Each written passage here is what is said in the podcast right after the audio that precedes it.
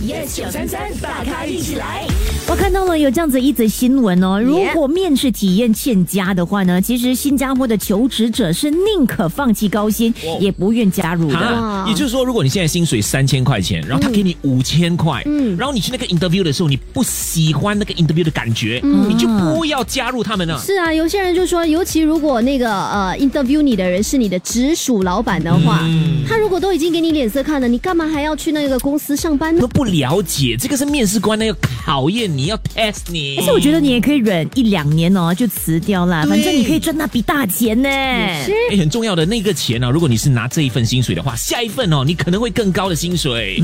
OK，我现在知道了，因为我看到很多的朋友啊，他们都说这个 interview 很重要。嗯，下一次我 interview 人的时候，我一定要去找一个很漂亮的地方，冷气开冷一点，放香香的味道，然后我穿美美哦，然后我的那个手表要戴最贵的。哇，你是应征还是相亲啊？